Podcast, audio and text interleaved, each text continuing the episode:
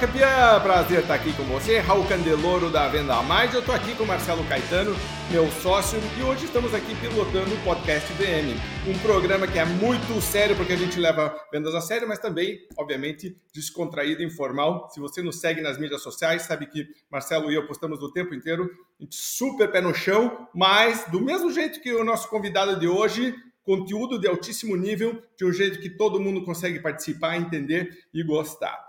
Eu queria dar alguns recados rápidos antes da gente trazer o nosso convidado. Para você que está ouvindo o podcast, lembre que o vídeo fica disponível no YouTube também. Então, você está nos ouvindo aí, mas se você quiser ver ou talvez né, passar com a sua equipe, fica com, né, lá no YouTube. E para você que está assistindo no YouTube, lembre que tem também a opção em áudio. Então, se você está no carro viajando alguma coisa né, e quer ter a versão só em áudio, também vai lá no Spotify, siga a gente também. Nas mídias sociais, Grupo Venda Mais, a gente é super forte, LinkedIn, no, no, próprio YouTube, Instagram, Facebook. Marcelo e eu postamos muita coisa nos nossos eh, perfis pessoais, então todo dia tem alguma sacada, uma brincadeira. O Marcelo fez ontem uma coisa com inteligência artificial que a gente vai comentar daqui a pouco, né? Pensamentos. Então siga também Marcelo Caetano, Raul, você vai eh, se surpreender, porque a gente está o tempo inteiro né, pensando como que a gente pode ajudar as pessoas a pensarem né, mais sobre vendas. Às vezes uma diquinha que dá já direciona, já ajuda, e às vezes você está precisando de inspiração, de motivação, a gente pode te ajudar com isso também. A gente é o maior grupo de diagnóstico, consultoria e treinamento de vendas da América Latina. Então, nós atendemos empresas no Brasil inteiro e também na América Latina. Se a sua empresa tem mais de 20 vendedores, precisa de ajuda, tanto com líderes quanto com a equipe de vendas, na parte de diagnóstico, na parte de treinamento, na parte de consultoria, tanto presencial quanto online, entre em contato, deixe um recado, a gente vai ter o maior prazer em te ajudar a superar metas no mercado cada vez mais concorrido e desafiador, mas também cheio de oportunidades. Muito bem, antes de começar, Marcelo, geralmente a gente faz uma brincadeira, você tem uma sacada, o pensamento do dia, o que, que você trouxe para a gente hoje? Prazer falar com você, Raul, prazer estar aqui, mais um podcast Venda Mais, para a gente é uma honra muito grande é, bater esse papo junto com vocês e com convidados que a gente adora, né? Isso é o mais legal, pessoas que, que fazem a diferença dentro do, do mundo corporativo. E hoje é um cara muito especial, né? Porque é, meu pensamento hoje é como você não envelhecer dentro da sua profissão, né? Como você se manter relevante dentro do processo, porque eu vejo que com esse mundo tecnológico, com esse mundo de mudanças, tudo isso, é muito fácil a gente envelhecer. E o convidado de hoje, ele é um cara que continua relevante ao longo dos anos, assim como nós tentamos continuar a ficar relevantes, relevante ao, ao longo dos anos. E é um cara que, pô, você não vai achar modinha na conversa dele, você vai achar sempre referências, informações importantes. Então, acho que esse convidado é sempre muito especial falar com ele e hoje vai ser um bate-papo muito bacana. Enfim, o pensamento é como você não se tornar obsoleto é, e manter-se relevante dentro do mercado, como a gente tenta ser, e esse convidado com certeza é. Perfeito. Sabe que tem uma coisa que me. É um dos melhores elogios que acho que a gente pode receber, é de alguém dizer que leu um artigo, viu um vídeo nosso de 5, de 10 anos atrás e de que continua valendo. Né? Tanta coisa que você vê por aí é modinha e na verdade faz até um sucesso, mas depois você vai ver seis meses depois, um ano depois já não vale nada. E o Jeff Bezos tem aquela frase famosa de que ele planeja em cima do que não muda, né? Porque né, não só não só ficar falando do que muda, você precisa falar do que não muda. E é, é para isso que a gente está aqui. Então, muito bem, vamos trazer nosso convidado agora, José Ricardo Noronha, é oficialmente o nome dele. Você pode chamar ele de Noronha, que é como a gente estava conversando aqui nos bastidores, desde que ele começou a escrever lá na Venda Mais, que ele saiu da empresa que ele era CEO e disse: Candeloro, eu escrevo sobre vendas, eu queria né, ter um espaço na Venda Mais. E eu falei, pô, eu não conheço esse cara, manda uns artigos aí. O cara mandou uns artigos excelentes. Eu falei, você consegue ser consistente? Eu consigo, eu consigo entregar. O cara é muito consistente. E a gente estava comentando, né, Caetano, que ele está mais em Harvard do que aqui no Brasil, no, né? Então, tipo, né, o, o, toda vez que eu vejo, o cara tá posta. E ele é muito legal, porque tem uma lógica que ele vai, faz o curso e depois leva a família. Eles vão, aproveitam, e aí eles vão e visitam todo mundo. Inclusive, Noronha, antes de te apresentar, certo? Eu tenho um caso aqui para contar para todo mundo. E eu quero, já vou começar fazendo uma pergunta, e depois você pode, mas Se lembra que a gente gravou né, o, o Vendas Consultivas de Alta Performance. Então, para você que está nos assistindo aí, ou ouvindo, o, o, o Noronha temos um, um, curso de técnica avançada de vendas mesmo. Que é o Venda Consultivas de Alta Performance, está lá, tá lá no site disponível. Quando a gente ia gravar, a gente ficou assim, pô, esse dia não pode, esse dia não pode. E aí, as nossas agendas, né, super, né, todo mundo viajando. Um dia, finalmente, o Noronha falou, Raul, esse dia eu posso. E esse dia era justamente o dia que eu ia voltar para os Estados Unidos. E aí eu falei, não, né? Falei para Marília, desmarca aí, né? Faz a passagem aí. E, e o Noria falou, vou gravar aqui em casa. Eu falei, oh, que delícia, que beleza, né? Contratou uma empresa super profissional, os caras foram lá com luzes, montamos um mini estúdio na casa dele, estamos gravando, assunto excelente. E chega na hora do almoço, e a Evelise, a esposa dele, super atenciosa, super. Nossa, que delícia o ambiente ali. Falou: Não, eu faço almoço para vocês. Então a gente foi almoçar na sacada que tem na casa dele. E eu falei: Noronha, eu preciso acessar os e-mails, me dá a senha, né? Qual que é a senha aqui da, da, da tua rede? E ele falou: É, sei lá, 1, 2, 3, 4. Eu coloquei 1, 2, 3, 4, não abria. Eu falei, ué, que estranho, será que. Né? E você sempre acha que é você. Né? Então, fui de novo, não era aquilo. Eu falei, Noronha, tá aqui. Ele falou, não, Raul, deve ser 1, 2, 3, 4 não funcionava. Ele parou, olhou, olhou, ele falou assim: Ana Cecília! Gritando para cima na escada: Você mexeu na senha?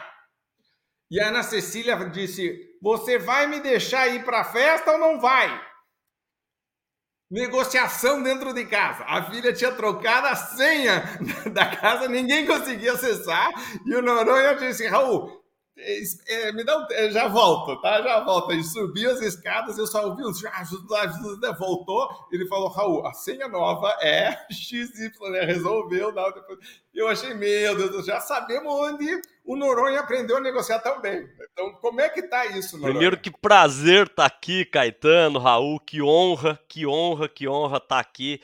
Quero fazer aqui sempre, cara, sempre que nós aqui juntos estivermos, eu quero agradecer vocês dois pela porta que vocês abriram para mim quando eu larguei a vida executiva e realmente bati na porta do Raul, li a Venda Mais a minha vida inteira, falei, cara, eu gostaria demais de um dia poder colaborar com a Venda Mais, então muito do que eu sou hoje, faço questão de dizer isso olhando nos olhos de cada um de vocês aí, uh, eu devo a vocês dois por vocês terem uh, me dado a oportunidade. Porque quando a gente troca uma carreira de sucesso como a que eu tinha por uma carreira incerta como é a vida empreendedora, cara, para muita gente você fala, cara, vai dar certo, mas a pessoa olha com você com muito ceticismo. Mas enfim, muito meu, muito obrigado. E a história é absolutamente verdadeira, Raul.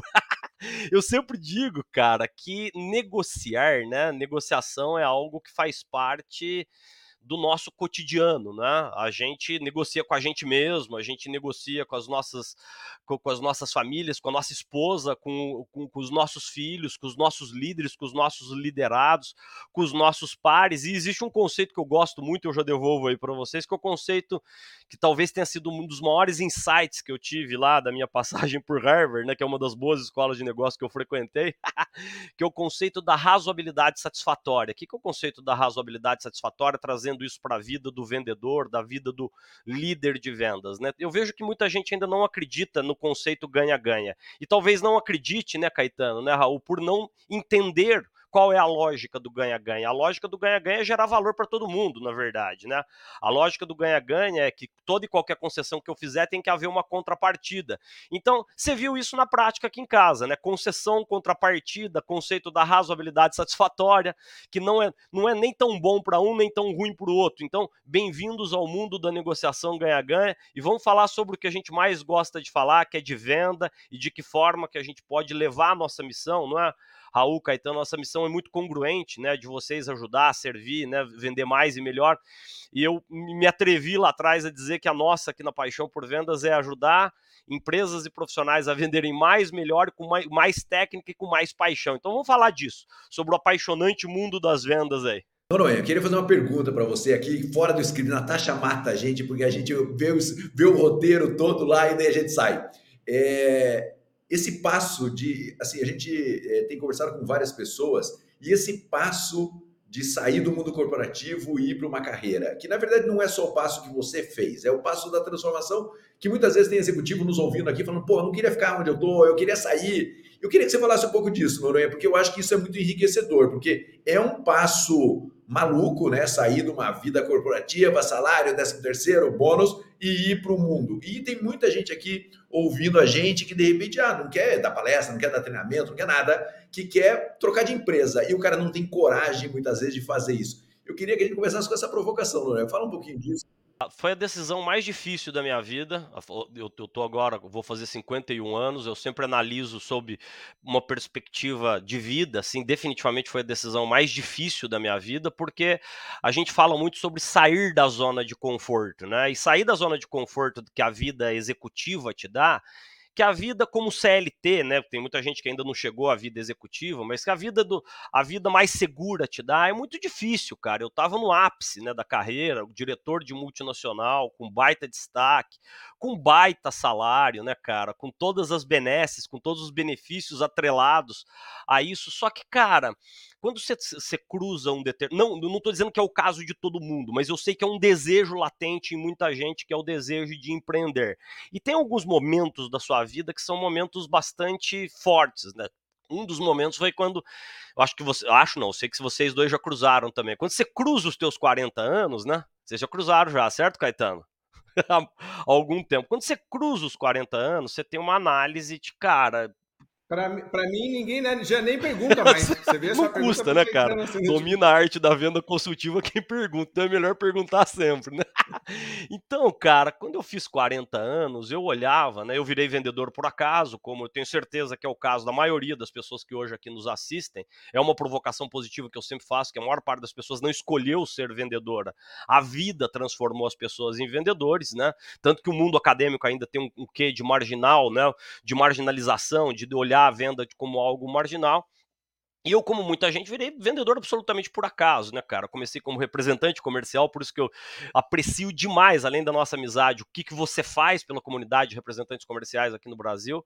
E fui crescendo, cara, de representante comercial, virei vendedor de multinacional, gerente, diretor, até virar diretor geral, e depois a empresa que eu liderava aqui foi comprada pelo maior grupo educacional do mundo. Cara, tinha todas as condições postas para eu formatar uma carreira de ainda mais sucesso. Eu já tinha uma projeção, já tinha já meu, o meu líder nos Estados Unidos, o Antônio, já tinha me dito que tinha uma, um, um, caminho de crescimento para eu liderar uh, um braço da, da, da, dessa gigante multinacional na América Latina. Só que eu falei, cara, se eu não tomar essa decisão agora, com 40 anos ali, talvez vá me faltar energia, vá me faltar coragem, vá me faltar um monte de coisa que alguns momentos da vida lhe propiciam. Mas volta na parte desafiadora. Cara, decisão mais difícil da minha vida. Assim, eu sou cristão, católico, extremamente praticante. Eu lembro as últimas semanas, acho que a gente é, é, é, sempre bom a gente falar de histórias, né? Lembrando nosso querido amigo e um dos caras que, como vocês dois, mais me inspiram também em vendas, que é o, que é o, que é o Cláudio Diogo, né? A gente tem que saber contar boas histórias. Cara, antes de eu fazer a transição, eu, eu tive uma convenção da empresa que eu, que eu trabalhava. A gente estava em Denver, no Colorado. De Denver, eu fui para os Estados fui, fui, continuei nos Estados Unidos, fui a Nova York passar uma semana de férias com a minha esposa, fui num puto hotel, assim, lugar legal pra caramba tal e já tava com a decisão pronta, assim, sabe? Eu, eu ia voltar para o Brasil, voltei para o Brasil, fiquei menos de 24 horas em casa e fui para Aparecida caminhando, cara. Pouca gente sabe disso, todo, muita gente fala sobre o caminho de Santiago de Compostela, que eu não conheço, mas todo mundo já assistiu inúmeros documentários. Talvez seja um dos meus itens aí no meu bucket list, né, das coisas que eu quero fazer antes de morrer. E eu, tenho um caminho da fé chamado aqui no Brasil, que sai da cidade da minha esposa, Águas da Prata, e vai para Aparecida. São 322 quilômetros. Eu não consegui fazer o caminho inteiro, porque eu estava trabalhando ainda, era, era empregado, né? Sempre eu digo isso. Ah, mas você era diretor-geral. De novo, eu era empregado como qualquer outro, empregado.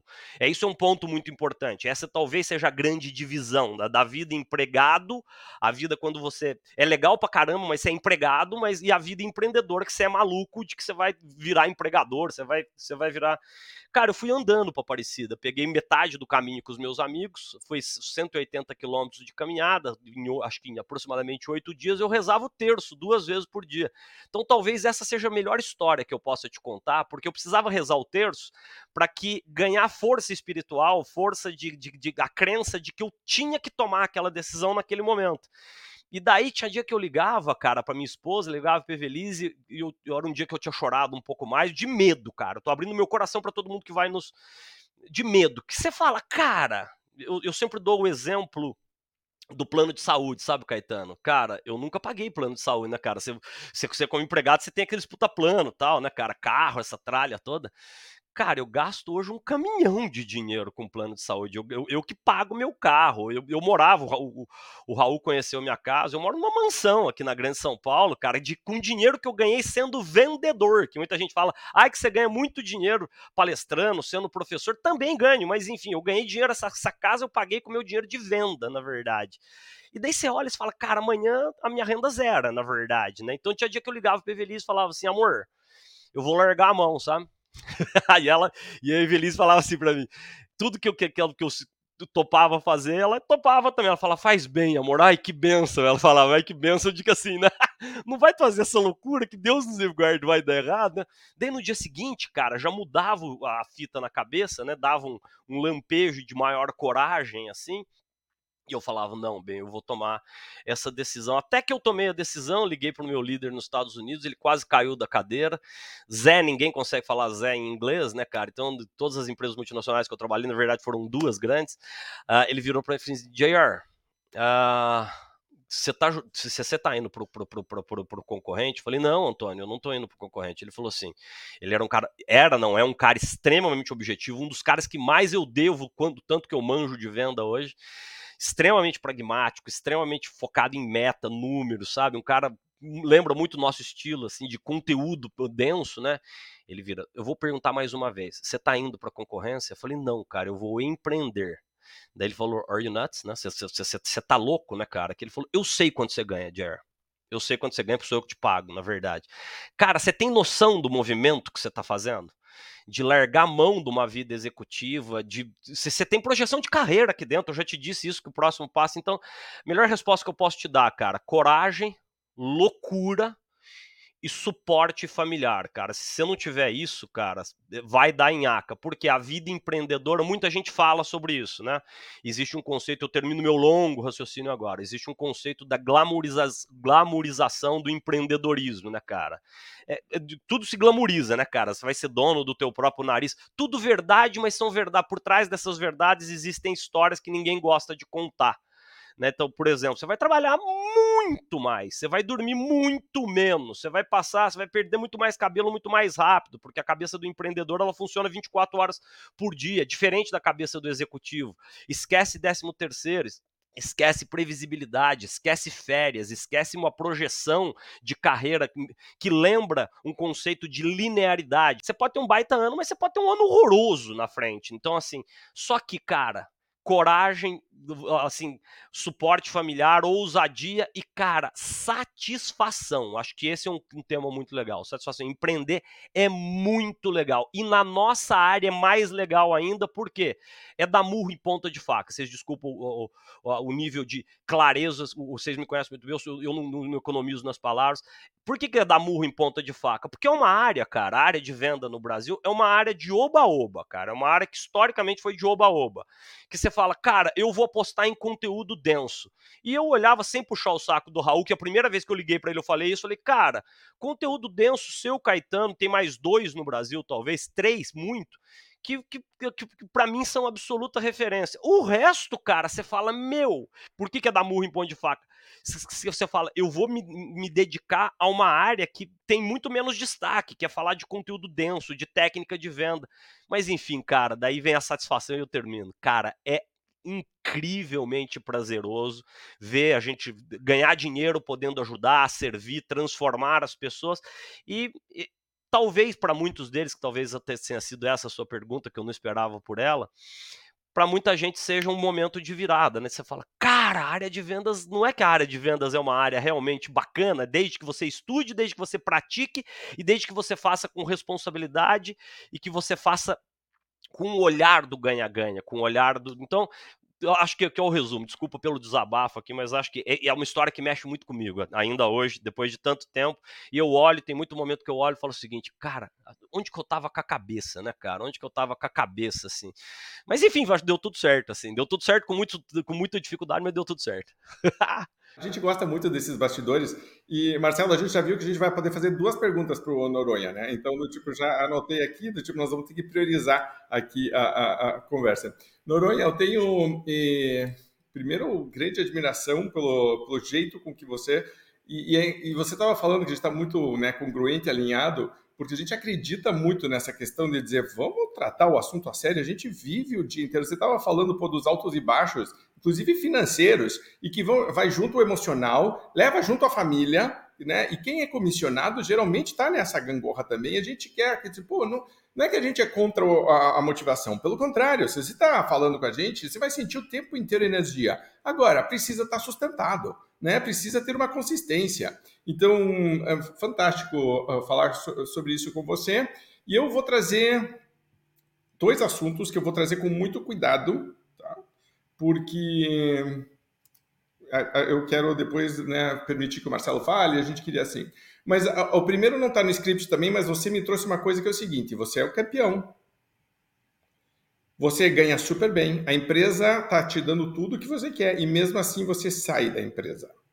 Então, vamos falar um pouquinho de ambiente, porque tem muito líder que está nos ouvindo dizendo, cara, eu não sei se eu quero minha equipe saindo. Eu, como líder, tá, tá, posso até pensar, mas eu quero, né? Então, vamos falar um pouquinho de ambiente para manter uma equipe, principalmente quando eu estou trabalhando com venda consultiva, onde leva muito tempo para desenvolver uma pessoa certo? Tem um, um, né, um, um, período de curva de aprendizado onde, se você pergunta, normalmente as pessoas vão dizer ah, entre 3 e 6 meses um vendedor engrena. Numa venda consultiva verdadeira, é 12, 24 meses, leva tempo até, né? Então, tá, né? então desenvolver. Então, tratar muito bem isso é, seria o meu primeiro assunto. Você, como líder, como gestor, vamos dizer que estivesse fazendo mentoria com o líder que está nessa situação, como eu cuido melhor. E o segundo tem um pouco a ver com tudo que você estava falando. Quando vem um empresário que tra transfere para dar é, palestra ou ensinar e dar curso, porque né, você no fundo está dando uma aula, o que, que você traz como empresário que é diferente do que você está vendo no mercado, porque a tua experiência você foi você foi um campeão de vendas. Então você já claramente foi definindo algumas coisas nas quais você acreditava que funcionavam e que está muito ligado à venda consultiva. Então, se você parar para pensar, na verdade, a, a, pergunta é quase que a mesma. O que, que eu acredito como líder e o que, que eu acredito como vendedor ou como vendedora? E que você transmite isso no todos os seus materiais na Paixão por Vendas. Espetacular. Primeiro, liderança. Quando a gente fala em liderança de alta performance, né, é sempre importante eu, como vocês, eu acredito muito que a gente tem que aprender com quem sabe mais do que a gente. Então, eu tive alguns alguns grandes aprendizes, alguns, desculpa, alguns grandes, não vou chamar gurus, porque eu não gosto da, da, palavra guru, mas alguns grandes mestres, na verdade, né?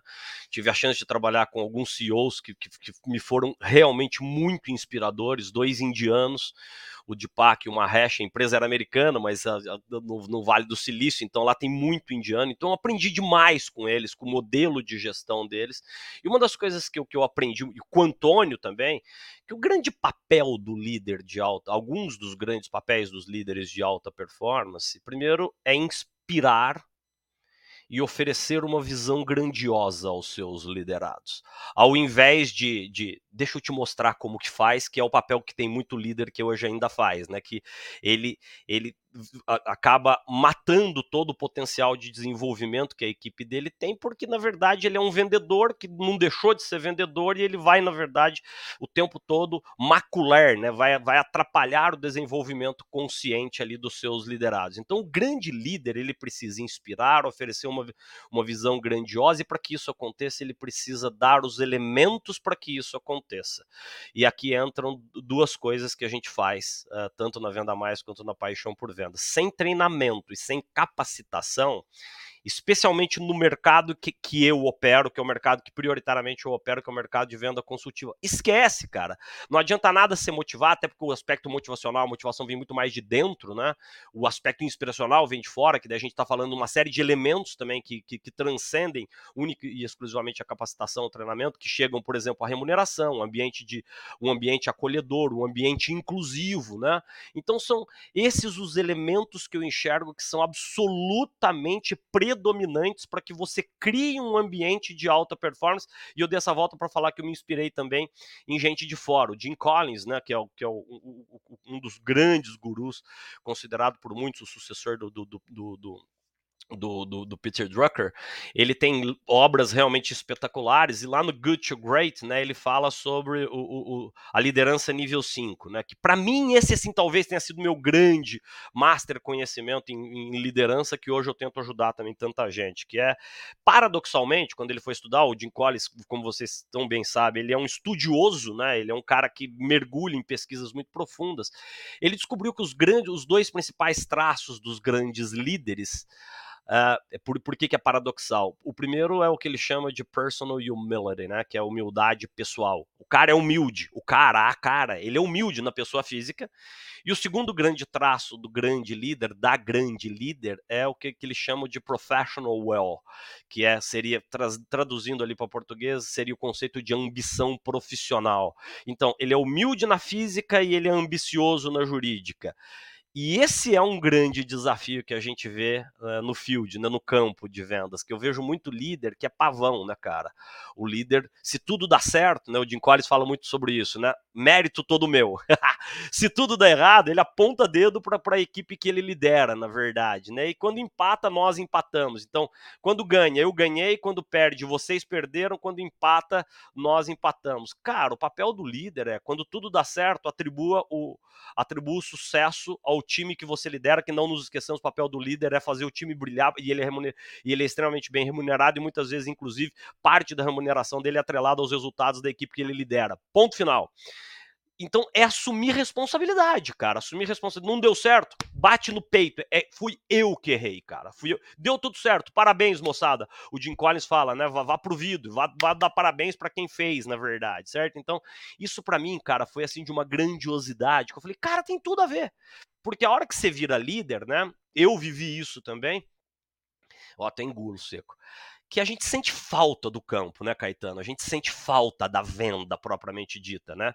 Ah, então, eu, embora eu sempre tenha, mesmo quando eu já era líder, a empresa tinha uma estrutura pequena, né? A gente vendia curso de inglês pela internet, então estrutura pequena, realmente, mas eu sempre carreguei cota, mas eu tinha gente que carregava cota no meu time e que eu liderava, na verdade. Mas quando a gente faz essa transição, a gente sente muita falta do campo, né? Porque é gostoso vender, é, sabe? É uma adrenalina diferenciada. E a hora que você vira líder, líder, cara, você passa a ter que lidar com vendedor te, te, pedindo aumento, te chateando com o chateando entre aspas, com uma série de coisas que são inerentes ao dia a dia do, do vendedor. Então acho que liderança é isso. E quando a gente conecta isso para o vendedor, né? Quando a gente conecta o que, o que eu vejo hoje que falta muito para o vendedor, não sei se eu vou responder adequadamente essa segunda parte, depois você me, me puxa mais. Ah, é o que eu vejo que falta no líder também, cara, que é ele investir mais uh, em treinamento e capacitação dele mesmo. Claro que a gente, você fala, ah, os, os caras levando aí a sardinha pro lado deles, porque eles são provedores de treinamento, eles vão ficar enchendo o saco da gente o tempo todo falando, compra treinamento, compra treinamento. Desculpa, cara.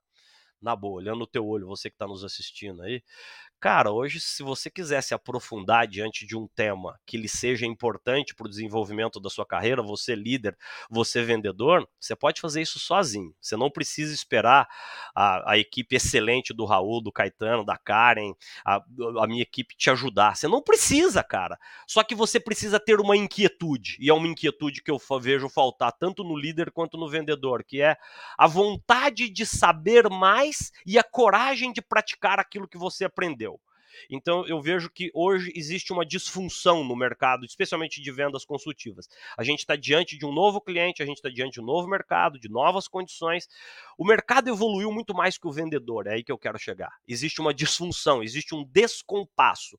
O vendedor ainda ele está num, num, num playbook, num manual antigo, diante de um cliente que hoje está usando, por exemplo, como ferramentas de compra, que são abominadas por muitos de nós profissionais de vendas, leilões bids, né, que a gente chama RFPs, RFQs, whatever, os, os famosos pedidos de compra. O que, que acaba acontecendo? Quer ser um vendedor de alta performance? Quer ser um líder de alta performance? Estude mais, pratique mais, aprenda mais, se conecte melhor com as dores, necessidades, desafios e desejos. Para quem é vendedor, do cliente e para quem é líder, se conecte mais com as dores, necessidades, desafios dos liderados que você tem, porque o liderado sabe o que, que ele quer? Ele quer um líder que inspire ele, ele quer um líder que ele olhe e fala assim, tipo, ah, pô, cara, esse cara por mais duro que ele seja, que o líder de vendas tem esse aspecto de dureza, de cobrar resultado, de cobrar meta, de cobrar alta performance, mas ele é um cara que tem que inspirar pela postura justa dele, pela postura correta dele, a postura de um cara que desenvolve o time. Então, para devolver aí para vocês, faz sentido as minhas, as minhas provocações aqui? Perfeitamente, não. É, é isso mesmo. E essa, essa inquietude, essa vontade de aprender, é, ninguém vai colocar isso na cabeça do cara, né? Eu, eu acho que esse é o grande desafio, né? E o líder, muitas vezes, ele. Eu falo sempre isso, ele fica muito no centro da operação, né? E o líder no centro da operação que não compartilha, ele, ele vai ter um monte de gente atirando nele, né? A hora que ele começa a compartilhar, ele vai ter um monte de gente seguindo e, e fazendo e sendo inspirado por ele, né? Senão, ele fica no centro da operação e as pessoas ficam olhando e falam, cara, o que esse cara está falando vai funcionar ou não vai funcionar? E ele passa a ser questionado, né? Eu acho que o líder que inspira é um grande desafio. E essa base de, de, de inquietação para aprender, isso não tem jeito, né? Isso é, é, Eu gravei um vídeo, até vou publicar daqui a pouco, que fala bem assim. Eu estava eu tava lendo um livro do, do. Agora me fugiu o nome do escritor, e, e ele fala o seguinte: é, quem tem fome aprende. Cara, essa frase é monstruosa, né, cara? Porque ele está falando de uma realidade dura do Nordeste lá, mas eu, eu converti isso para a realidade nossa nas empresas, né? Quem tem fome aprende, cara. E a fome, você não vai entregar na mão de ninguém. A fome é algo que a pessoa ou tem ou ela não tem. E às vezes a gente quer fazer a pessoa ter fome. O único jeito de fazer ela ter fome é ela passando fome. E eu acho isso terrível. Então, assim, pô, é, eu achei linda a, a maneira com que ele explica isso. É claro que ele está falando da fome dura, mas é isso que a gente está falando, né, cara? Se não tiver inquietude, se não tiver fome, meu amigo, você está morto, né? O Thiago, no outro podcast que a gente gravou, falou muito de inconformismo, né? Que é a mesma ideia, assim, do tipo, você não pode estar tá conforme com, assim, satisfeito com aquela situação. Você tem que estar tá incomodado e você tem que olhar e, e, e dizer, eu, eu, preciso fazer alguma coisa, eu vou fazer alguma coisa, o que, que eu posso fazer? É, só rapidinho alguns comentários. Outro dia eu estava fazendo mentoria, e porque eu estou fazendo, né? Agora a gente está no primeiro módulo do, do JEC, e aí os alunos estão fazendo a, o primeiro teste de engajamento. E aí faz, tem que dar uma, a, a equipe dá uma nota, alguns são 20 perguntas, e eu saio com score e dou um relatório para o gestor que está fazendo isso. E é muito interessante de você ver que às vezes a pessoa fica surpreendida com algumas notas baixas e aí eu digo primeiro, já é uma surpresa o fato de ficar surpreso. Não deveria ter surpresa, você já deveria esperar e saber algumas coisas, né? Então, que bom que a gente está fazendo o teste. E aí uma série de outras coisas e muita gente me pergunta, mas o que, que eu posso fazer para melhorar as notas? E, e, a pergunta geralmente é o que eu posso fazer para melhorar a motivação da minha equipe. Então, eu digo, a motivação da tua equipe é sintoma, é um resultado final. Né? E aí eu digo, uma das primeiras coisas que você poderia fazer é parar de desmotivá-los certo? Tipo, que parece simples, mas é geralmente, se você começar por aí, né, teoria de Herzberg aqui, do fator né, X e Y, motivacionais, mas aqui a lógica é exatamente a mesma. Pare de desmotivar, pare de desvender. A mesma coisa que eu digo para o pessoal de vendas, né? Tipo, se você parar de desvender, é coisa incrível, você vai com certeza absoluta. O tempo inteiro eu, repito que o caminho da alta performance começa quando você deixa de ter baixa performance, decide, de, de, né? tome essa decisão, né? Tipo, então, e aí, e aí vai buscar o, aquele presidente da IBM, o CEO, que dizia que a excelência começa no momento que você decide não fazer e não aceitar nada mais que não seja excelente. É isso, tipo assim, não é muito complicado. Vá nesse caminho. Então, Noronha, para completar, depois que Marcelo e eu falamos, geralmente já te cutuca aí, você já vai, Marcelo, também quer voltar? Então, depois. Graciliano Ramos Vidas Secas. Para não. Pra não eu, eu lembrei do Vidas Secas, mas não lembrei do, do autor. Então, Baleia, coitada, é o fim mais triste de, de, de, de, tipo, não esqueço da baleia, que é o cachorrinho deles daqui. Se você não chegou lá ainda, você já vai, você vai, já vai chegar. É, e é de fome mesmo. Você sabe que na, na época da faculdade, o filho dele dava aula na faculdade. É, lá, lá, na faculdade em São Paulo. E aí eu li tudo dele, mas agora. E achei na época ah, legal, muito, muito bonito, mas 30 anos depois é lindo. Né? é, mais ou menos. Não, e é incrível quando você lê um livro que você já releu e às vezes por algum motivo você marcou alguma passagem e agora aquela passagem não faz o mínimo sentido para você. O parágrafo de baixo é que faz. Você, né, do tipo, né, porque o livro é o mesmo, mas a gente não é. Isso é muito legal. Noronha, você ia comentar alguma coisa? Eu anotei aqui que é realmente espetacular. Quem tem fome aprende, né? Essa inquietação, essa inquietude. Cara, a alta performance, na minha modesta opinião, e a gente fala isso de vida inteira, né, Raul? A alta performance parte a, a eu acho que a gênese da alta performance é você estar desconfortável o tempo todo. Outro dia me perguntaram assim, José, mas isso aí não tem um quê de paranoia? Eu falei, tem. Tem sim, a vida do vendedor é bastante paranoica. Eu preciso te dizer isso. Eu tomei uma lambada do RH de uma empresa. Eles não, uma menina especialmente não gostou da minha abordagem. Ela falou o seguinte: não é isso que a gente quer. Só que deu o líder de vendas veio falar: é isso. Ele mandou para mim no bastidor, falou: exatamente isso que a gente quer, Zé. Que é a vida do vendedor tem um quê de paranoia muito forte. Não é a paranoia de você ficar maluco, mas é, cara, por exemplo, a vida do, do vendedor. Eu sempre digo isso. Vamos trazer para o pragmatismo puro. Não tem retrovisor, brother. Fez um bem, belo mês? Fez um mês horroroso? Vamos reverter isso. Você não tem que ficar olhando para trás. Então, a alta performance parte acima de tudo de você estar desconfortável e você se propor a sair da tua zona de conforto o tempo todo. Ah, Zé, eu devolvo para vocês. O que, que isso significa na prática, cara? Estudar mais, praticar mais, colocar no papel metas smart, né? Por exemplo, eu coloco, o Raul fez a brincadeira aí que vira e mexe, eu tô em Harvard. De fato, cara, eu me coloco como, como, como target por ano, Caetano, Raul. Dois grandes cursos, um se puder, dois fora do Brasil, mas pelo menos um eu faço. Eu, tô indo agora para San Diego, no, lá na ATD. Eu tava conversando com a Karen isso aqui na, durante o último evento aqui da, da do, do, CBTD. Cara, esse ano eu vou estar tá de novo no, no, no, no em San Diego. Uh, porque senão, cara, o que, que acaba acontecendo? Você fala, cara, eu não tenho. Eu, eu continuo com, com, com, que nem vocês, cara, com a agenda abarrotada, eu tenho muito mais demanda do que eu consigo atender. Você fala, mão de ser metido, Zé, não, não é me ser metido.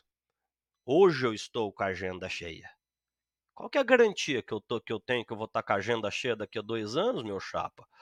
Especialmente diante de, um, de, de, alguns fenômenos que estão acontecendo no mundo, que, que nos, especialmente para nós que já estamos com a cabecinha bem branca, a tendência é que nós sejamos mais substituíveis em virtude de termos aceitado a zona de mediocridade. O que, que é a zona de mediocridade? Ah, eu fui um, um cara top a vida inteira puta, cara, zona de conforto monstra, monstra.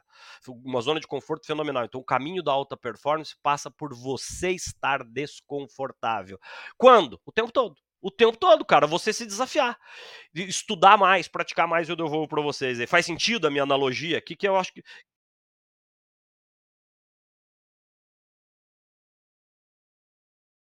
Faz, faz. Eu ia fazer um comentário de que é interessante porque às vezes o que acontece com o RH é que ele não entende, ou ela não entende que a pessoa que tem o perfil correto, ela floresce no, nesta, para, não vamos chamar, né, nesta confusão, no desafio, etc. A pessoa que não tem o perfil é que sofre. Aí, se você tem um, um RH conformista que vai enquadrar a equipe de vendas, porque no fundo está procurando um certo equilíbrio, você no fundo está, de certa maneira, direcionando a equipe de vendas, inclusive no perfil. Porque os verdadeiros campeões e campeãs não vão querer estar ali. Você está dizendo para a águia não voe muito alto. A águia não, não é para estar tá confortável. Ela vai, quando ela desce para atacar, ela desce a 180 km por hora. Tipo assim, é, é, não é qualquer um que consegue fazer isso. Mas então eu acho que para mim o principal desafio do RH é ajudar a fazer isso e fazer com que as pessoas com o perfil certo, porque elas de verdade vão desabrochar, elas querem isso. Uma pessoa que está com o perfil certo e que tem essa questão de alta performance em vendas está muito desconfortável na zona de conforto.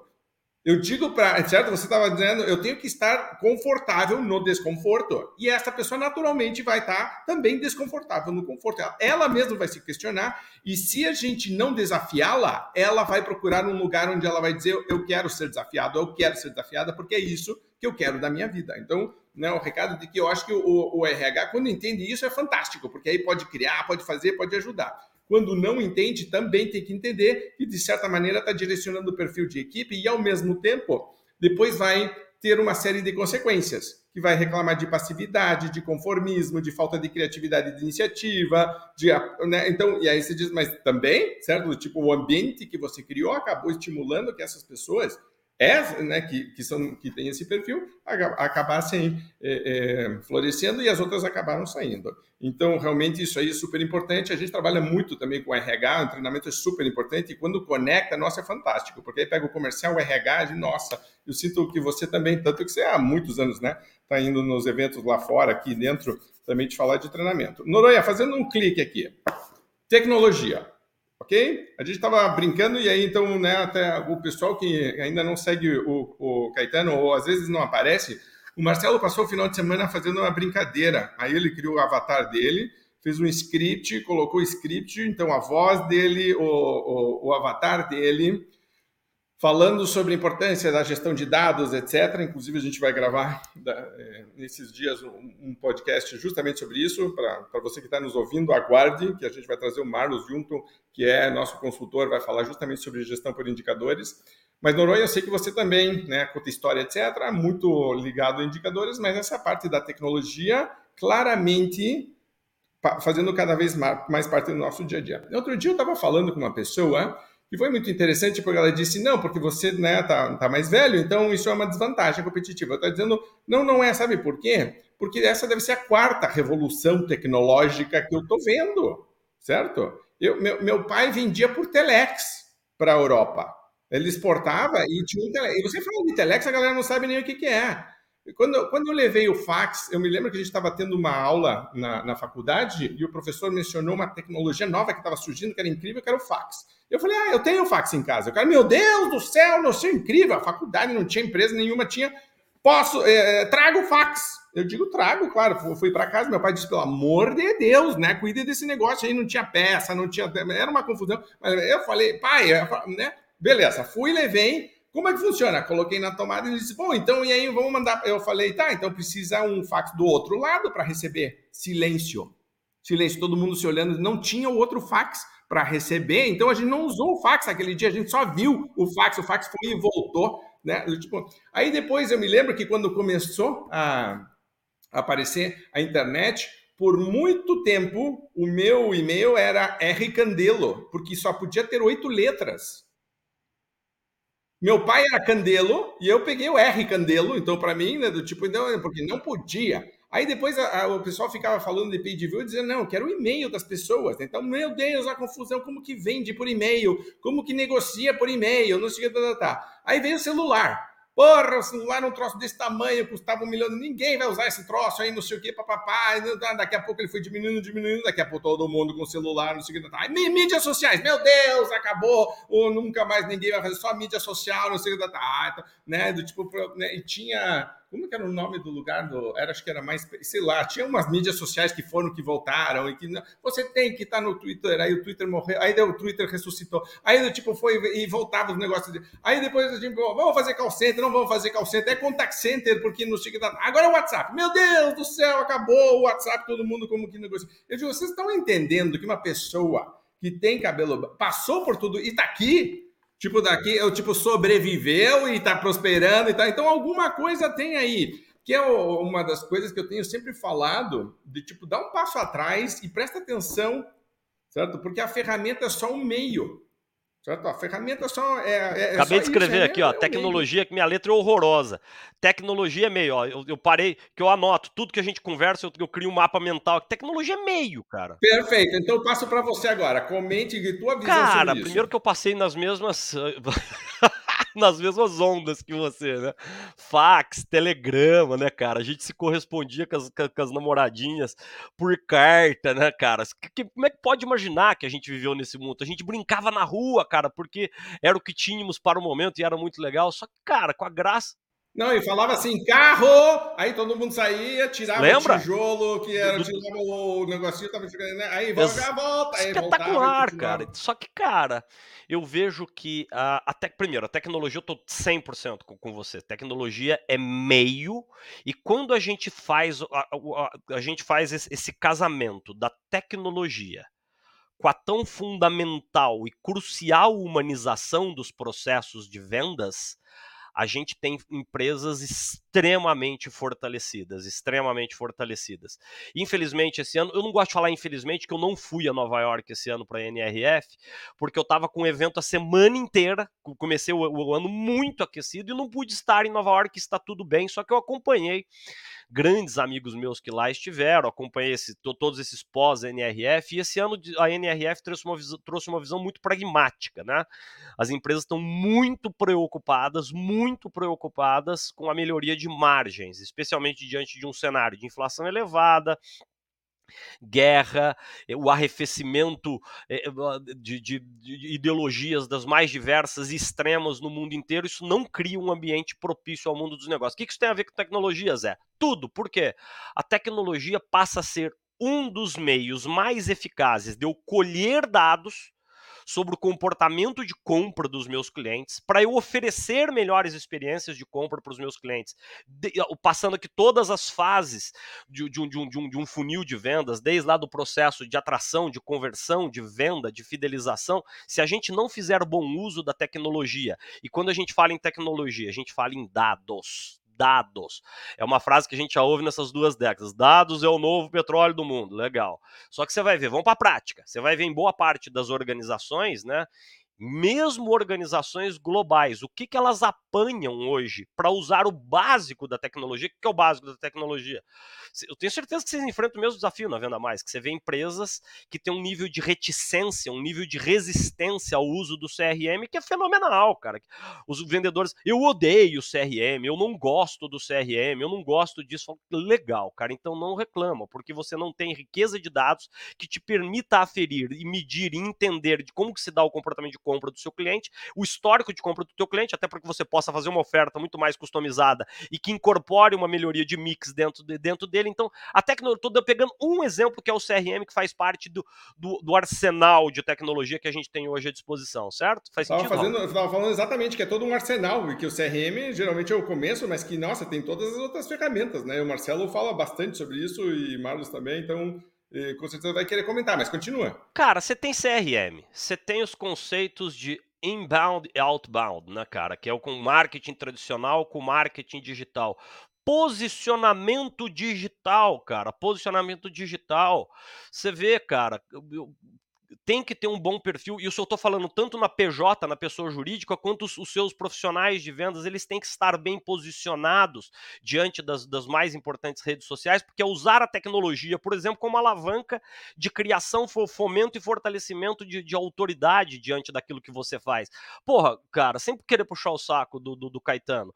O Caetano se você é especialista em venda, você entende que a estratégia do Caetano, conectada com a estratégia da Venda Mais, o Caetano está cada vez mais se tornando um uma super autoridade para conversar com representantes comerciais, dentre as muitas atribuições e competências incríveis que vocês têm dentro da Venda Mais. Só que, cara, isso faz parte de uma estratégia, uma estratégia que você usa a tecnologia como um meio para fazer a tua estratégia se viabilizar, para que você crie autoridade, para que há um processo para que exista um processo de majoração de valor dos representantes comerciais, das equipes que estão estruturadas através de representantes comerciais, de falar, cara, eu quero trabalhar com a Venda Mais, eu quero trabalhar com o Caetano porque ele é uma autoridade.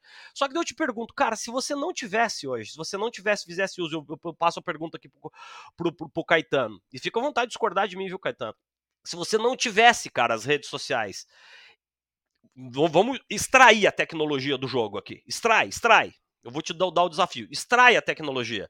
Como é que você conseguiria criar essa autoridade que você já criou? O criou é, tá, tá no passado, na verdade, mas que você precisa fortalecê-la diariamente. Quero te ouvir aí não teria condições, eu acho que não, não cria, seria muito mais difícil criar, né? Você teria que ter um processo de marketing direto, é, muito mais complexo do que a rede social hoje. Se pegar a rede social hoje, é muito mais fácil, é uma grande janela de oportunidade que a gente antes não tinha. É claro que tem uma concorrência maior, mas é uma janela de oportunidade enorme. O que eu acho que é super importante que você falou aí, Noronha, é o seguinte: as pessoas não estão usando o básico, cara. Ontem, ontem o meu avatar falou isso. Tipo assim, cara, você não usa o CRM, você não usa o BI e você está preocupado com a inteligência artificial. Cara, daqui a pouco o seu CRM e o seu BI vai ter inteligência artificial e se você não usar ele, não adianta nada. Né? Então, assim, ah, é, esses dias um representante comercial, ah, precisa ter o precisa ter o perfil aberto. Eu falei, não, cara, você pode ter uma loja com a vitrine fechada. É super normal, né? É super tranquilo.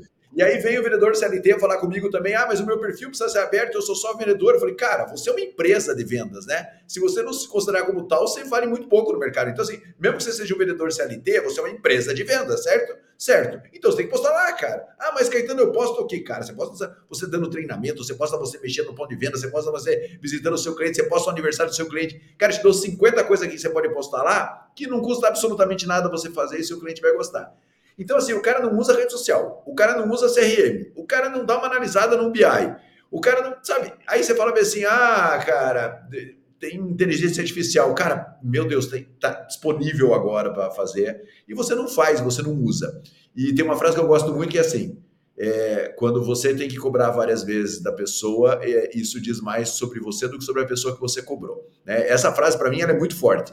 Porque assim, ah, cara, a minha equipe não lança. Cara, a sua equipe não lança porque você permite que a sua equipe não lance. Ou porque você, ou porque você líder, não usa aquela tecnologia para dar um feedback pro cara. Pô, você vai dar um feedback pro cara. Abre o CRM dá um feedback em cima do CRM. Ah, não, mas eu vou abrir o CRM e o cara não lançou tudo lá. Eu falei, você não dá o feedback. Aí você fala, cara, o mês que vem eu vou dar o feedback para você em cima do CRM.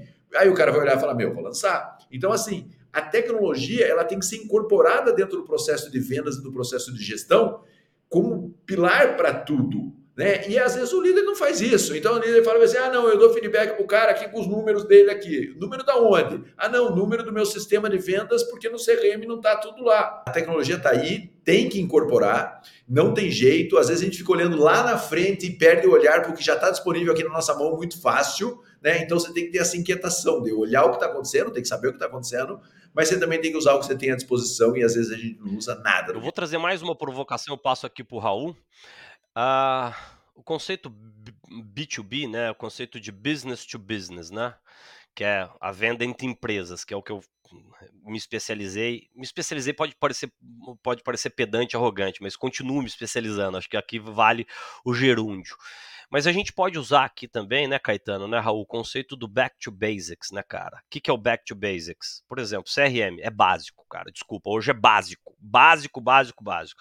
Posicionamento digital, básico ter as empresas, ah, mas eu não tenho um BI estabelecido que me permita uma análise mais profunda, que me permita fazer uma, uma leitura de, de, de como que se dá o comportamento, a ideia dos insights de vendas. Então cria, meu chapa cria, porque o teu concorrente está fazendo isso. Então, na NRF, os últimos anos, né, eu, eu fui no ano da, que começou a pandemia, deu um, um, mês depois, estourou a pandemia, assim, né, cara? Já se falava nisso. O conceito da omnicanalidade, né, o conceito de omni vem de todos, né, todos os canais. Os nossos clientes hoje, eles estão em todos os canais. Então, a gente precisa estar, nós, nós, nós, nós profissionais de vendas, nós líderes de vendas, vendas, nós empreendedores, nós treinadores, precisamos estar presentes nas redes sociais, termos um site decente, precisamos fazer reuniões presenciais, reuniões mediadas pela tecnologia, precisa usar uma ferramenta como o Salesforce, como um Microsoft Dynamics, como um, um Toto CRM, como inúmeras ferramentas. Muitos dos meus clientes me perguntam: Zé, o que, que você indica? falo, cara, eu indico qualquer CRM, para ser muito sincero com você, eu te indico qualquer um. Tem a Ferrari do CRM, que é o Salesforce, mas de nada adianta você ter a Ferrari se você deixar ela estacionada na tua garagem e se você não souber usar minimamente as atribuições que o Fusca teria na tua garagem. Então, assim, cara, tecnologia veio para ajudar eu vejo isso, que eu vejo que muita gente hoje tem, teme, né? O que eu tenho de representante comercial que já me perguntou, Caetano, queria, queria a tua impressão sobre isso também, a tua e do, do Raul. O Zé, você acha que a internet vai matar o trabalho do representante comercial? Eu falei, boa parte vai. Eu já sou muito pragmático, eu já vou no peito do cara. Boa parte que eu tenho certeza que vai, que não é que eu tenho certeza. Eu não gosto de trabalhar com tendência. Tendência é que nem economista. Economista não acerta nada e continua chutando, na verdade. A gente vai na, na onda do cara, né? Então, cara, vamos trabalhar em cima de realidade. O que eu tenho de cliente? Eu, um dos mercados que eu atuo com muita força é o mercado de farma. Mercado de farma, cara, o que eles fizeram nos últimos dois anos é um, é um, é um eu acho que é um aviso, um announcement, assim, para, para o mercado de vendas. Que numa tacada, alguns dos meus maiores clientes mandaram para a rua 500 profissionais de vendas, 400 profissionais de vendas, 600 profissionais de vendas. Você fala assim, ah, mas é porque eles estão passando apertado. Indústria farmacêutica não passa apertado nunca, porque você não deixa de ficar doente nunca. Então, assim, por que, que eles estão deixando? Porque as pessoas deixaram de ter relevância, na verdade. Eu não preciso de uma pessoa, de um, de um profissional vendendo um remédio que é blockbuster, um remédio que já que, que, que precisa. Então, aqui vem uma provocação, que o representante ordinário o ordinário, né, gente? Eu gosto muito de etimologia das palavras e ter respeito à origem das palavras. O ordinário soa pior do que efetivamente é. O ordinário é comum. Eu sou um sujeito ordinário, eu sempre digo isso. O sujeito ordinário, o vendedor ordinário, o líder de venda ordinário, ele precisa se questionar o tempo todo de que forma que ele incorpora todas essas ferramentas tecnológicas no seu arsenal de omnicanalidade, que omnicanalidade a gente está falando, se os nossos clientes estão em todos os canais, eu também como empresa, como profissional, preciso estar em todos os canais. Só que daí vem essas perguntas que deixa a gente arrepiado, né, cara? Ô Zé, você acha que eu devo deixar o meu perfil no LinkedIn aberto? Fala o seguinte, cara, dá uma vontade de dar uma resposta um pouco mais, mais objetiva, assim, dura, né? Falo, cara, você é vendedor, você não se tocou ainda que você é vendedor, cara. Então, o mínimo que você precisa ter é um perfil aberto no LinkedIn, cara. Ah, que eu não sei. Eu, eu, ouço isso vez ou outra, assim, especialmente em professional services, nem né, serviços profissionais. É, que eu tenho receio do meu concorrente ver tudo que eu tô postando. Eu falo, não, cara. Então, continua, cara, fazendo o que você tá fazendo, cara. Até a hora que você vai.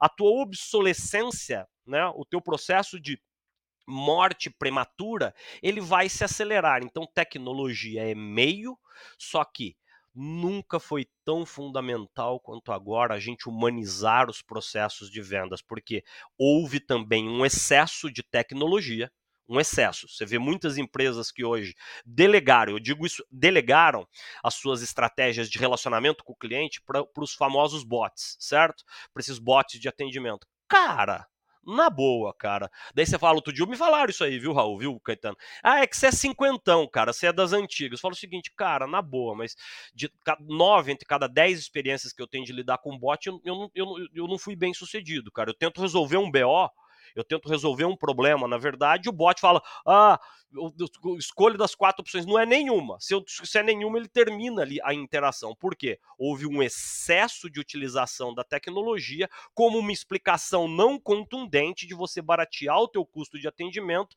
só que isso também traz uh, viés, tra traz, desculpa, traz resultados não, não satisfatórios. Então, eu acho que a gente tem que buscar ainda um equilíbrio, que é tecnologia mais humanização. Quero te ouvir aí, Raul, faz sentido? Sim, faz todo sentido. Inclusive, estava anotando também. Primeira coisa que eu anotei aqui é essa questão do líder ser um exemplo. A liderança pelo exemplo é muito forte. Então, como o Marcelo estava falando, se o líder não usa a tecnologia, a equipe de vendas provavelmente não vai usar também. Então, não adianta cobrar isso. O líder tem que incorporar no seu dia a dia a tecnologia. Para que isso aconteça, ele, ele, ou ela tem que se sentir cada vez mais à vontade. Então, uma das coisas que eu, eu tenho defendido já faz bastante tempo é que tenha um espaço na agenda, não só para estudar, mas para se atualizar tecnologicamente. Tipo, separe 15, 20 minutos por dia, assine algum boletim, uma zine, uma newsletter que fale sobre isso, dá uma fuçada em algumas ferramentas, né? O, o, o, o Marcelo estava no final de semana testando inteligência artificial, fazendo avatar, brinca um pouco com isso, sinta-se à vontade, né? Não seja, não seja pego de surpresa. Outra coisa, para mim, essa questão de que, e, e foi é muito verdadeiro, a tecnologia veio inicialmente, principalmente para a nossa área, como quase uma redução de custos e ainda está sendo usado, encarada como isso.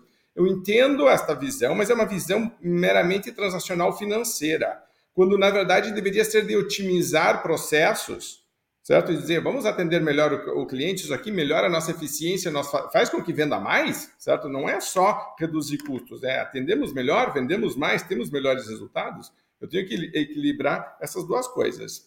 E um comentário rápido, a gente tem um site que é o Marketplace, é o único marketplace de Sales Tech no Brasil. Então, salestechbrasil.com.br. Então, para você que está nos ouvindo, nos acompanhando aí, se você quiser dar uma olhada lá no site, a gente colocou todos os CRMs que têm representatividade no mercado brasileiro, nacionais e, e, e multinacionais. Mais um descritivo de cada um, tem entrevistas de cada um, a Nicole que nos acompanha faz um trabalho excelente de colocar matéria sobre assunto, o Seustec tem a sua própria Zine, certo? Então com matéria só de tecnologia em vendas, então você pode é, acompanhar também, e tem que fazer parte do nosso dia a dia. É uma frase que eu gosto muito que diz que por enquanto, a tecnologia não, não é, substitui o ser humano na nossa área, mas o ser humano que sabe usar a tecnologia substitui o que não sabe. É, então, a questão é de se eu ainda estou andando de bicicleta ou se eu já estou começando a pensar em metaverso.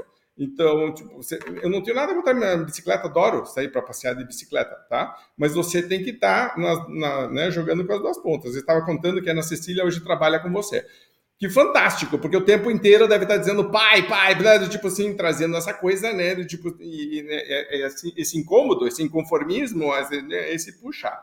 Então eu queria terminar aqui, já encaminhando para o final, falando justamente sobre um termo que acho que você usa bastante, que é upskilling e, e reskilling, certo? Vamos falar sobre isso, porque acho que está muito ligado, inclusive, à frase do, do pensamento do Marcelo, da gente continuar relevante e continuar atualizado. Então vamos terminar falando sobre isso, não só a parte técnica do que você acha que deveria ser melhorado, mas principalmente a postura mental, a atitude em relação a isso. De fato, eu tenho falado muito sobre isso porque nunca se falou tanto né, em upskilling e reskilling. E o que eu percebo é que muita gente, até pela dificuldade maior do inglês, né, que também é um outro caminho, né, Raul? Vamos dar uma cutucada na turma, né, Caetano? Galera, se você sabe falar inglês, meu, o que tem de conhecimento disponível gratuito em termos de venda consultiva de alta performance é uma enormidade, assim, uma enormidade. Porque, então, a primeira, primeira coisa, que que é, vamos traduzir para o português, o que, que é o upskilling, o que, que é o reskilling? O upskilling vem de upgrade, né, de dar um upgrade, de dar uma atualizada no teu repertório de técnicas, habilidades, conhecimentos, comportamentos e atitudes de vendas, no teu chá ali, tá certo?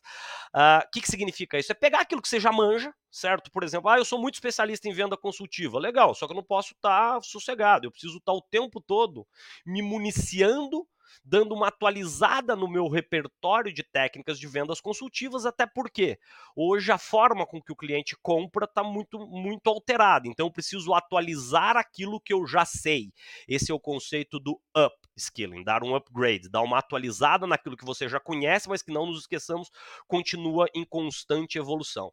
E hoje o que eu enxergo, conectando com muito do que a gente falou, aqui parece que foi uma conversa de cinco minutos, agora que eu vi que tem uma hora já, é o conceito do reskilling, né? Que é você trazer, incorporar novo, novas habilidades, novos comportamentos, novas atitudes, novas técnicas de vendas, que é, por exemplo, a saber usar a, a, as, as, ferramentas tecnológicas, saber usar, inclusive, a, toda a riqueza de dados que as redes sociais te dão como ensejadoras e como motivadoras de como que você vai se comportar nas redes sociais. Então, por exemplo, vou te dar um exemplo muito prático, eu acabei de escrever um e-book sobre isso, inclusive, que é de como que a gente sai da nossa zona de conforto, né?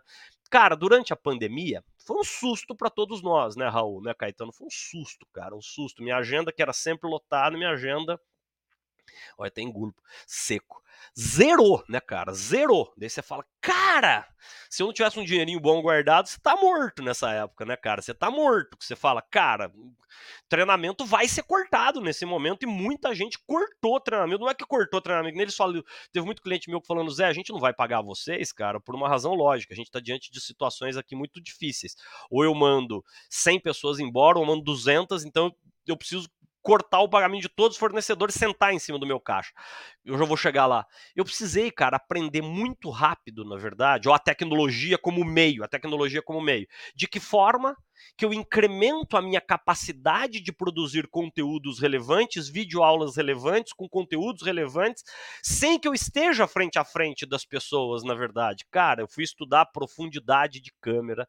Hoje eu sei falar em ISO, eu sei falar em lente, eu sei falar num monte de coisa que eu não tinha, Caetano que eu não tinha, Raul, o menor conhecimento, mas o menor profundidade, por exemplo, como é que você, você usa uma câmera, como é que você faz uma boa iluminação, como é que você se auto-ilumina, na verdade, porque na pandemia você não tem equipe, quando você tem estúdio, você, você, você transfere essa responsabilidade para alguém, mas a gente não podia se movimentar, você não podia sair da tua casa, na verdade. Então eu montei um estúdio que está ali do lado da minha adega ali, é que esse computador é novo, o outro era mais fácil porque eu te arrancava a câmera e eu mostrava, assim, esse computador eu trouxe agora dos Estados Unidos. Mas tem, tem um estúdio ali, tem um estúdio, cara, que eu falei, eu preciso aprender isso. Então esse é o conceito do reskilling, que é você estar com a cabeça aberta, incorporar competências que vão melhorar o teu repertório como um todo, na verdade. Mas volta trazendo um resumo de muito do que a gente conversou hoje. Eu gosto muito do conceito do less replaceable, sabe? O que é o less replaceable? Sejamos menos substituíveis, na verdade, certo? Eu, eu, eu, eu me provoco todo dia, eu falo, cara, eu, eu sou um sujeito substituível que, que eu tô fazendo cotidianamente para ser less replaceable? Para ser menos substituível? Porra, cara, então estou investindo naquilo que eu já sei, upskilling. Mas eu tô, estou incorporando competências e habilidades novas, na verdade. Eu já estou. Então, por exemplo, eu acabei de completar 10 anos de docência, né? Nas principais, nos principais MBAs aqui do Brasil, né? Cara, talvez para os próximos passos, não é talvez, eu já estou estruturando uma carreira acadêmica também internacional, porque isso vai me motivar. Dar aula em inglês, eu já dou aula em inglês, dar aula em inglês no Brasil é uma coisa, mas dar aula nas grandes faculdades de fora do Brasil é outra coisa. Então, aqui é um conceito de up e reskilling, up e reskilling, juntos, na verdade, que é eu me provocar para que eu seja menos substituível. Fome, vontade, tesão. Mesmo com 50 anos, 51, nós somos, nós somos com quase nós três, imagino que nós sejamos tudo, todos na mesma, na, na mesma faixa etária aqui. Então é isso, cara. É você querer e não esperar que a empresa faça isso por você não esperar, cara. Ah, mas isso afeta o teu negócio? Não necessariamente, cara, não afeta meu negócio, não, porque eu sempre digo isso. Eu vou, por mais que eu esteja aqui, eu tenho clientes que eu estou com eles 10, 20 vezes por ano, na, na verdade, mas na maioria eu estou poucas vezes, como vocês também estão poucas vezes. A gente precisa entender esse processo, né? Uh, treinamento não é evento, treinamento é processo. Né? Só que o vendedor, o profissional, principalmente o líder, ele precisa pensar nisso. Então, você líder, líder campeão, que nem diz o Raul aí, líder campeã que está nos acompanhando, se questione se você está investindo tanto no seu upskilling quanto no seu reskilling, mas se você está investindo também no upskilling, no reskilling da sua turma, para deixar eles com fome e para fazer com que eles sejam menos substituíveis e você também seja menos substituível. Alta performance passa por essa inquietude, alta performance passa por essa fome, alta performance passa por uma percepção de que a tecnologia, ainda que muita gente horripile, é surreal o que eu estou dizendo para vocês, eu termino meu longo raciocínio. Tem gente que horripila a tecnologia, eu não gosto. Eu não gosto. Reunião, por exemplo, eu acredito que tenha que ser presencial. Claro que é muito mais legal a reunião presencial. Então, como é que você está criando mecanismos para fazer com que as reuniões online sejam mais efetivas? Então, por exemplo, aqui tem uma série de técnicas. Quando a gente conversa, eu estou olhando para a câmera, para criar uma proximidade maior, para criar um, uma vontade das pessoas que estão aqui nos assistindo de falar, cara, eu quero ouvir esses três loucos aí. Então, tudo isso é técnica, cara. Tudo isso é habilidade que se desenvolve ao longo do dia, que, é para gente usar a tecnologia como uma das ferramentas mais fundamentais de upskill e reskill. E eu termino. Tudo isso com olhar em quem mais importa, cara que é o cliente. Da gente gerar experiências mais legais, em que o cliente vê que a gente uniu tecnologia com humanização, com processos, com ferramental, mas tudo pensando nele. Você citou o Jeff Bezos, o conceito da cadeira vazia, né? Da obsessão pelo cliente, de que forma que a gente se mostra obsessivamente orientado ao cliente. Só que a obsessão não é de, com, com, com, com aqueles, aquelas palavras vazias. Vamos lá, vamos dar um show. Não o que, que a gente precisa fazer para dar show na hora que nós estivermos junto com o cliente. Então, bora, dar um upskilling, dar um upgrade aí na, na, no, no nosso repertório e também trazer, incorporar novas competências, habilidades, conhecimentos através do reskilling aí, meus amigos. Perfeito. Perfeito. Marcelo, Marcelo comentários, comentários finais. Eu acho que assim, o Noronha veio para falar de venda consultiva e acabou falando de atitude. E eu acho isso muito legal. Né? Em primeiro lugar, que é, que é esse, esse é o negócio do nosso podcast mesmo, né? É, então, assim, óbvio que ele falou de venda consultiva, hora que ele falou, mas para mim tem uma aula aqui de atitude, né? De, da, desde que ele começou lá falando da saída dele de um, de um, cargo executivo super forte, é, da capacidade de aprender mais o que você já sabe, de aprender novas características, de tornar-se menos substituível. Então, assim, a gente teve uma aula aqui de atitude e de posicionamento perante a carreira, né? Na área de vendas e para mim em todas as áreas, né? Mas aqui especificamente com o nosso público falando da área de vendas. Então, assim, foi uma aula para mim disso e que a gente tem que levar muito em consideração, porque às vezes a gente fica falando assim, ah, cara, eu quero fazer venda consultiva melhor. Cara, tem um milhão de conteúdos aí, né? É claro que tem o Noronha ali como referência, o Noronha falou isso, né? Ah, eu quero melhorar. Esses dias eu estava numa empresa, eu falei assim, cara, quem daqui quer ser líder aqui dentro? Cara, todo mundo levantou a mão, né? Aí eu falei assim, beleza, qual foi o último livro de liderança que você leu, se você já leu? Ninguém levanta mais a mão. Quem está fazendo uma pós-graduação em liderança? Ninguém levanta mais a mão. Então, assim, qualquer aprendizado que você vai fazer hoje, o que está disponível de conhecimento é uma coisa absurda. Mas atitude para ir buscar o conhecimento, para evoluir na sua carreira, para evoluir como líder, para evoluir como vendedor, isso, quem sabe, seja hoje em dia o maior diferencial. Perfeito. Muito, muito, muito bom. Você que está nos ouvindo, você que está nos assistindo, super obrigado e parabéns por estar tá nessa jornada de crescimento. Como o Noronha falou aqui, três loucos, três loucos por vendas, três apaixonados por vendas.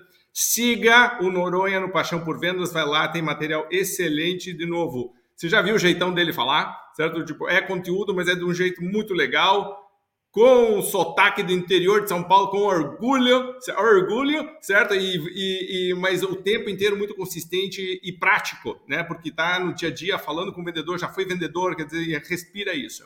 Siga a Venda Mais, Grupo Venda Mais em todas as nossas mídias sociais. Então, estamos no LinkedIn, estamos no YouTube, Insta, é, é, Facebook. Marcelo e eu também. Siga a gente também, é sempre um prazer. Comente nossos vídeos, a gente se alimenta disso. A Natasha depois né, junta tudo, comenta, né?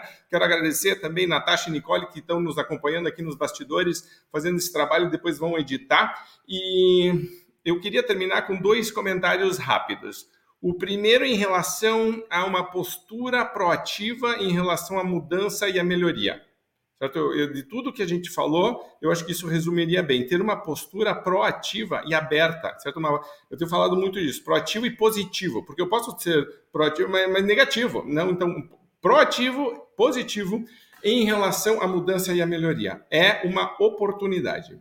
E a segunda coisa que eu tenho pensado muito, até porque Outro dia eu estava fazendo um, uma reunião com a minha equipe e uma pessoa da equipe, André Han, que cuida de algumas coisas da internet, ela falou de setênios, que são ciclos de sete anos. Eu vou fazer 56 agora, então estou cumprindo o ciclo, estou entrando no próximo. A gente estava falando, né? A Natasha está fazendo 35, né? Então, tipo, está passando pelo, ciclo dela. Então, a gente estava falando sobre esses ciclos.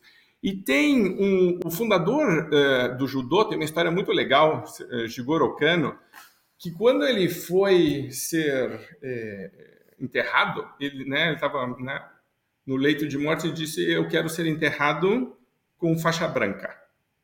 E ele era a faixa preta mais top do mundo de todos os dan que você puder imaginar. O cara inventou o judô, pô. o cara fundou uma arte marcial, o cara absurdamente. E todo mundo ficou surpreso com aquilo, mas entendeu a lição que é a minha habilidade é de faixa preta, mas a minha atitude é de faixa branca. Eu estou o tempo inteiro aprendendo e lembrando que fundamentos e back to the basics é o que dá sustentação para tudo.